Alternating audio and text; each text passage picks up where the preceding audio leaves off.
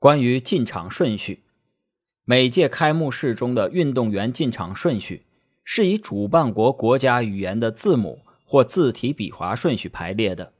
比如2012年奥运会，主办国是英国，就会以英文字母顺序进场；再如2008年的北京奥运会，就会以汉字的简体笔划顺序进场。